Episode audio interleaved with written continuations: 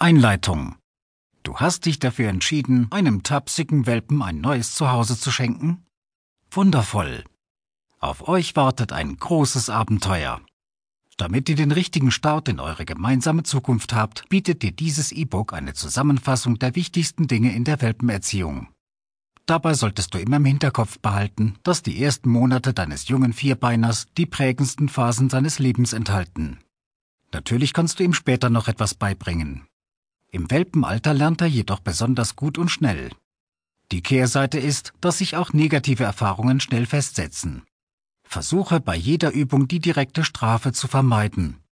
Tue deinem Welpen niemals weh, das schädigt nur euer Vertrauensverhältnis. Laut werden oder schreien bringt dir ebenso wenig.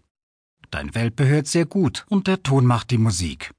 Schlage lieber einen scharfen, bestimmten Tonfall an, anstatt die Stimme zu heben. Macht dein Welpe etwas, was du nicht gut heißt, gibt es eine einfache, aber effiziente Antwort darauf. Gar keine. Der junge Hund möchte beachtet werden und liebt Aufmerksamkeit.